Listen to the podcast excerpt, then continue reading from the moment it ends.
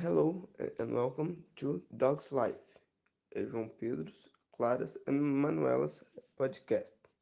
In this podcast, we will uh, discuss some of the most interesting dog breeds.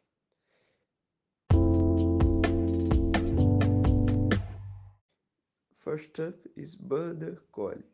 Uh, the Border is a sheepdog that originally herded sheep and cattle in England. And in this job, he is the prime choice as he is the best able to replace the work of a foreman.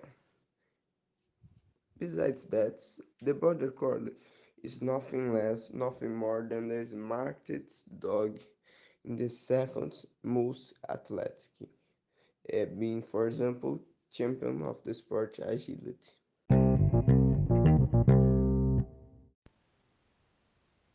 Another outstanding breed is the friendly Saint Bernard. This dog breed originated in the Swiss hills as a rescue and discovery dog. In addition, this dog is a movie star and is remembered to this day as the famous iconic character Beethoven. Last but not least, the Great Doberman.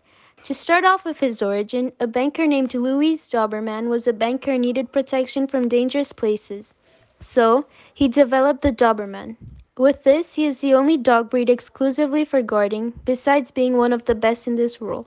To top it all off, he is top 3 in the intelligence ranking and a great police dog.